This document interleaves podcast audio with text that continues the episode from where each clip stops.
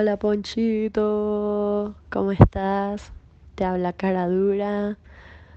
Em, bueno, te quería decir, primero que todo, que estoy sumamente orgullosa de ti, súper, súper, súper orgullosa.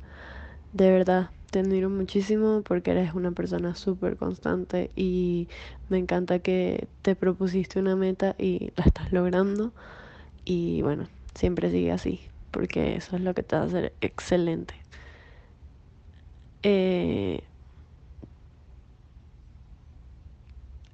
¿Qué te iba a decir? Bueno, eh, en verdad te quería decir eso y, y, bueno, que sigas dándolo todo, que sigas dejándolo todo ahí. Este, tú puedes, tú puedes con eso y con mucho más. Y, y bueno, sigue peleándolo con la cara dura, cara dura. Em, nada, te quiero muchísimo y bueno, espero que nos veamos pronto cuando vuelvas.